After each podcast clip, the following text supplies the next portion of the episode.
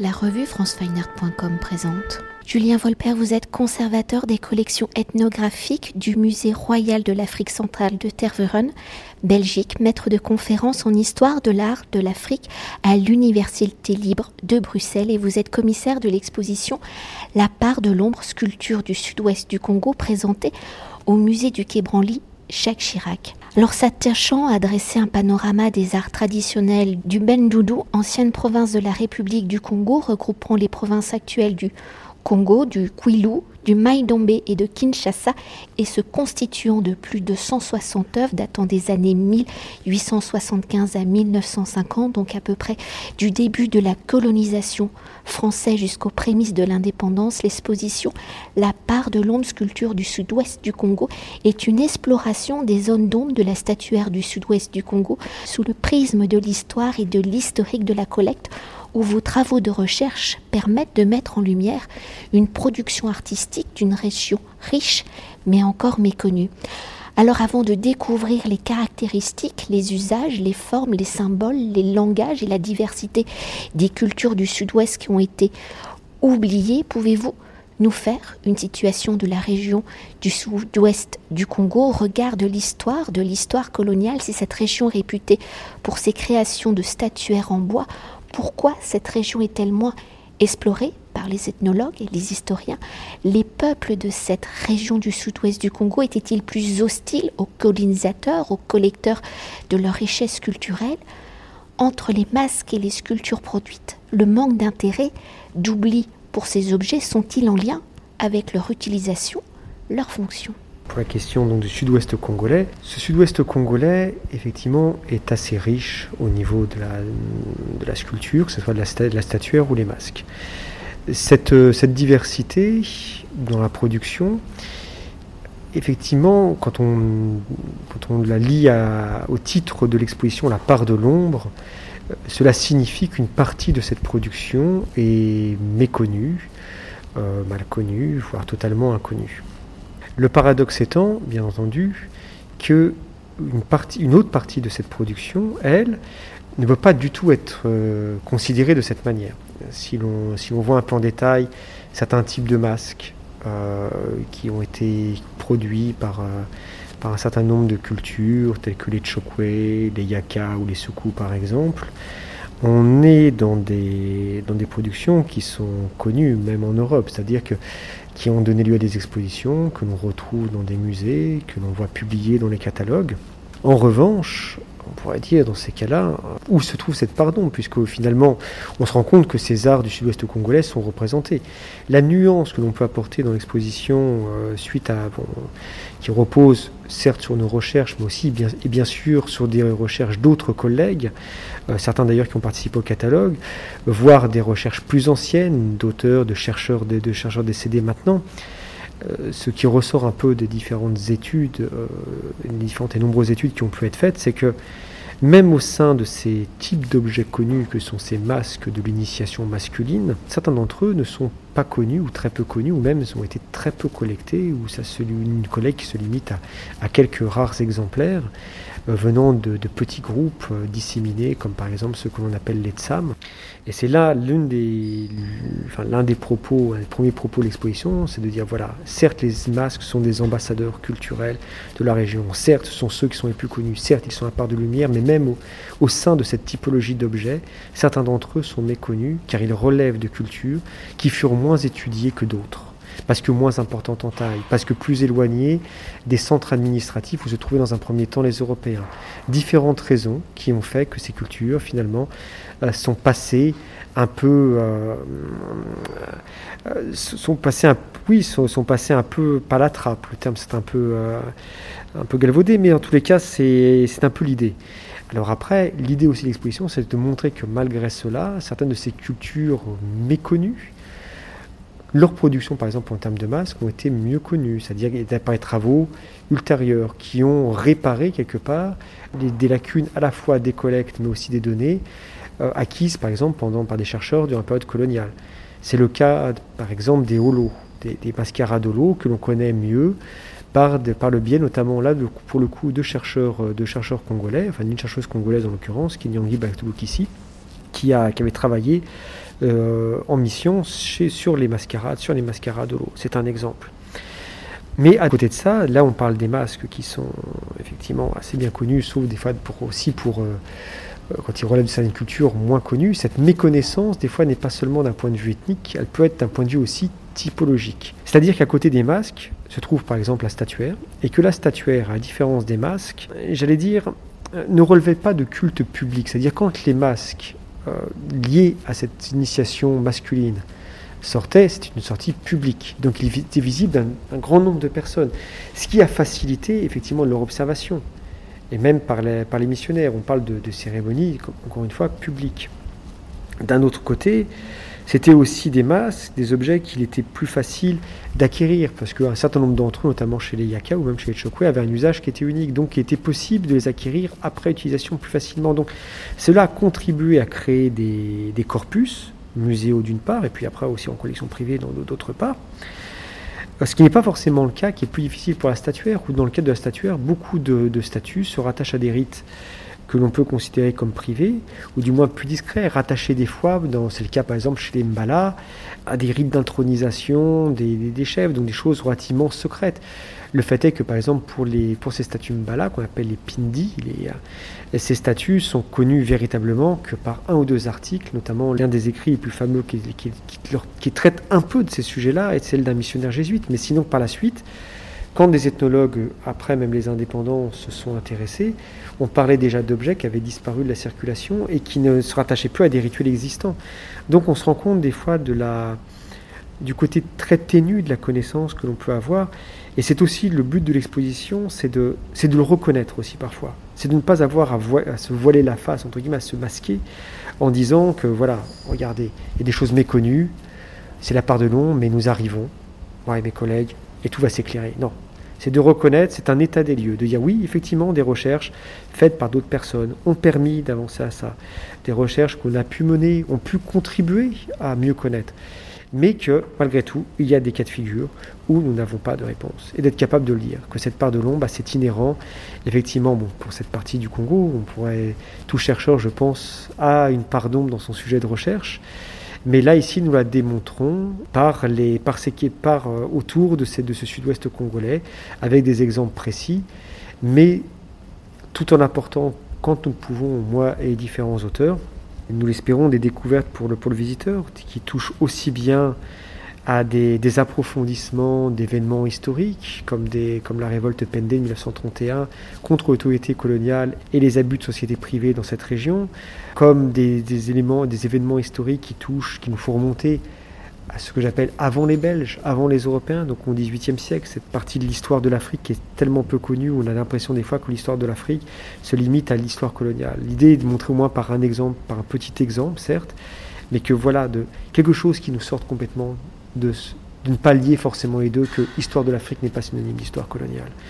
D'un autre côté, c'est de présenter aussi, bien sûr, des, des statuts, ou du mieux possible, d'avoir montré le cheminement qui nous a permis, qui m'a permis dans certains cas de mieux les localiser, de, mieux, de mieux dire pour une statue comment, partant d'une statue dans laquelle on ne sait rien, ni même sa provenance, comment on peut arriver à déterminer, petit bout par petit bout, à dire ah, ça vient plutôt de cette région. Ah tiens, c'est peut-être plus de cette culture-là. Et cette culture-là, vu sa forme, ça peut être cette fonction-là. Ce genre de cheminement, c'est à cela que l'exposition et ces thématiques convient le spectateur quelque part. À, apprendre, il y, a des, il y, a des, parties qui sont réservées à la question presque de, pas de l'apprentissage du regard, c'est très, très professoral et presque assez pédant, mais je crois qu'il y a vraiment quelque chose qui est important d'apprendre aussi à regarder. On l'apprend pour les tableaux, les détails des fois de l'iconographie un tableau, il en va de même pour l'art africain, d'apprendre à se sensibiliser, j'allais dire, on n'est pas devant des photos, on est devant des objets, même s'ils sont derrière des vitrines, un objet, c'est une matière, ce sont des, ce sont des pigments, ce sont des, des addendas qu'on lui rajoute. Parfois, même c'est plus difficile, c'est pas forcément le cas ici, mais ce sont des odeurs, ce sont tous ces éléments qui permettent aussi d'appréhender l'objet quelque part euh, à travers cette matérialité et auquel s'ajoutera bien sûr des connaissances euh, par le biais des lectures, par le biais des enquêtes de terrain dans d'autres cas. Alors pour poursuivre, mais vous avez déjà un peu euh, répondu aux, prochaines questions, mais pour mieux cerner la mise en lumière de ces objets issus du sud-ouest du Congo, quels sont les différents peuples ethniques qui ont produit ces statuaires en bois au regard de leur typologie entre masque et sculpture par les bois utilisés? Quelles sont les fonctions, les usages de ces statuaires? À qui étaient destinés ces statuaires? En ce qui concerne la statuaire, leurs fonctions sont assez variées. Dans l'exposition, une partie de l'exposition est dévolue à la question de la fonction. Et dans cette partie de la fonction, certaines fonctions, toutes ne sont pas représentées, mais au moins pour permettre d'avoir un panel le plus large possible. Alors certaines sont liées à des cultes de chasse, euh, qui, qui pouvaient être très importants, d'autres à des, à des rites, on va dire, de, de guérison. Dans d'autres cas, ce sont des objets anti-sorcellerie, car c'est aussi des, fonctions très importantes. Je pense à des, fétiches comme le COSI par exemple, qui avait vraiment cette fonction auquel c'était très rattaché. Euh, des objets aussi qui sont liés à l'exercice du pouvoir, voire à la légitimité du pouvoir. C'est le cas de statues qui étaient, par exemple, pour certaines spécialement réalisées dans certaines cultures, comme celle des Pendé, au moment de l'intronisation d'un nouveau chef. Inversement, chez d'autres groupes, c'était des statues lié aussi à la question de l'intronisation, qui avait un rôle très important à ce moment-là, mais qui jouait aussi d'autres rôles par la suite, mais qui n'était pas, j'allais dire, réalisé à chaque fois qu'un nouveau chef arrivait, qui était légué de génération, qui était passé de génération en génération. Donc des cas de figure et des fonctions effectivement très différentes. Il y a des questions qui touchent aussi, qui permettent d'aborder la fonction, ou du moins de mieux la comprendre peut-être, avec la, la question de l'étude des bois. C'est quelque chose qui est fait dans l'exposition avec quelques exemples. Ce n'est pas le, but principal de l'exposition, mais c'est quelque chose auquel je, voulais m'atteler, puisque ça permettait aussi de profiter de certaines des singularités du musée royal de l'Afrique centrale, donc de Tervuren, qui n'est pas par exemple qu'un musée d'art. Nous sommes un musée d'art, enfin un musée de sciences humaines, donc avec des linguistes, des, des ethnologues, des musicologues, mais nous sommes aussi un musée de sciences naturelles. Et ce musée a pu profiter de cela quand nous sommes intéressés à, la question de l'analyse des bois. Quoi de mieux? C'est-à-dire que pour analyser les bois, on n'a pas à aller à l'autre bout de, la ville, on a juste à descendre de, deux étages pour voir les collègues qui sont en botanique. La même chose, par exemple, j'ai eu des cas de figure pour des, analyses d'éléments animaux, d'animaliers qui étaient sur des objets tels carapaces de tortues et autres. C'est un vrai plaisir d'aller voir euh, avec un masque un collègue de, un collègue zoologue qui a pouvoir, euh, pouvoir identifier très rapidement euh, un élément, une carapace ou une, patte ou un type de plume d'oiseau. Et donc, effectivement, pour revenir pour la question botanique, c'est quelque chose pour lequel, et notamment de cette région, beaucoup, de statues, de statuettes et de masques ont, vu leur bois analysé, leur essence et leur, essence identifiée. Et de là, ça permet de faire après des développements de savoir dans la majeure partie des cas pourquoi ces bois ont été choisis. Dans la majeure partie des cas, c'est pour des questions techniques et de proximité. On choisit de travailler avec le bois avec lequel, euh, avec lequel on, est, c'est-à-dire que enfin, dont, on est le, dont l'arbre est le plus proche aussi de, de son habitat, c'est tout à fait normal. Mais à côté de ça, il y a des fois des choix qui sont très curieux, qui ne, un peu hors normes, et qui, dans certains cas, peuvent être attachés où ce choix de bois ne se fait pas pour des critères techniques, parce que c'est un bon bois de sculpture, ce n'est pas pour cette raison, mais parce que symboliquement, il renvoie à quelque chose qui souligne, qui peut souligner ou renforcer la symbolique ou l'efficacité du fétiche dans lequel, euh, duquel est extrait euh, cette, pièce. Et pour poursuivre et pour mieux appréhender hein, la dimension de vos recherche et celle de vos collaborateurs, les éléments nouveaux apportés à l'éclairage de ces œuvres. Comment avez-vous articulé l'exposition et à travers les objets présentés, comment avez-vous construit ce pan oublié de l'histoire Comment l'exposition apporte-t-elle des réponses ou a-t-elle permis d'apporter des réponses, mais aussi donc des interrogations, de nouveaux champs explorés à décrypter? Cette question d'apporter des réponses par une exposition, j'aurais tendance à dire qu'il faut, qu'il faut être très prudent. Pour moi, une exposition sert aussi, avant tout et surtout, à, faire connaître auprès du public des, des, fois des thématiques ou des réflexions qui sont parfois affaires de spécialistes, euh, d'africanistes, et comment faire en sorte que ces, données soient accessible, de faire entrer quelque part le visiteur dans certaines des réflexions, des problématiques que l'on peut, euh, ou des manières de voir, ou des manières d'analyser que l'on peut, que l'on peut avoir en, tant que chercheur à l'université ou, dans un musée de chercheurs donc euh, intéressés, attachés aux, arts et aux cultures, aux cultures de l'Afrique subsaharienne. Alors il y a quand même des choses qui ont, ce sont des fois des, sont des fois des, presque des petits riens, mais des choses qui, euh, qui pour moi ont été extrêmement touchants. Quand, pour, le, dans le cadre de l'exposition, ayant travaillé euh, pour présenter aux visiteurs donc, la biographie d'un chercheur des années 30 qui était Hans Simon un chercheur allemand, qui s'intéressait beaucoup à, l'individualité artistique, à l'homme derrière l'œuvre, comme je, dis souvent, de dépasser le cadre de l'ethnie pour voir l'homme dans son... Enfin, l'artiste dans son individualité créatrice, officiant bien sûr au sein d'un groupe dans lequel, il, dans parmi lequel dans lequel il vit, mais de, voir un peu de voilà qu'est-ce qu'il a amené à sculpter, ce genre de choses. Ce genre de recherche, ce, chercheur allemand, Simon Leber, l'avait fait. Il l'avait fait notamment chez El Chokwe, où il avait nommé plusieurs artistes euh, dans un article qu'il avait publié euh, à cette même époque. Et dans les artistes dont il donne une biographie, il y en a un notamment, qui s'appelait Mbemba, dont il parle mais dont on ne connaissait aucune œuvre rattachée. Et c'est dans l'ordre de hasard de recherche menée dans le cadre de l'exposition pour trouver des pièces euh, pour justement devant faire partie du corpus de l'exposition que je me suis rendu compte qu'une des pièces du musée au niveau des archives référençait un collecteur, enfin le collecteur référençait l'objet, le collecteur était un contemporain de, ce fameux Molébor dont j'ai parlé, et l'objet qu'il euh, enfin, dont il note des informations, il note comme information, il donne un nom de sculpteur. Et le nom de ce sculpteur, c'était ce Mwambemba dont parlait, euh, dont, parlait Donc c'est très amusant, c'est que ce collecteur de masse qui donne simplement le nom ne donne pas d'informations sur ce sculpteur, il ne dit rien dessus. Il dit juste sculpté par Mwambemba. Mais si on mettait par rapport avec les textes de, de qui lui a donné une vie plus détaillée mais sans objet en rapport, les deux mis ensemble, on a quelque chose dans ces cas-là d'agréable. C'est une petite chose, mais c'est quelque chose de très agréable à réaliser dans le cadre d'une exposition. Et pour conclure notre entretien, si l'exposition présente plus de 160 œuvres, que la matérialité et les fonctions y sont multiples, pouvez-vous nous décrire l'une de ces œuvres? Pour vous, en quoi cet objet est-il exceptionnel? Est-il un marqueur, l'identité de l'histoire de ce Congo? C'est vrai que là, le, choix de l'objet n'est le choix de l'objet n'est pas évident. C'est vrai que, comme vous dites, il y en a plus de 160, ce qui ne, ce qui ne simplifie pas les choix, ou pas faire de jaloux.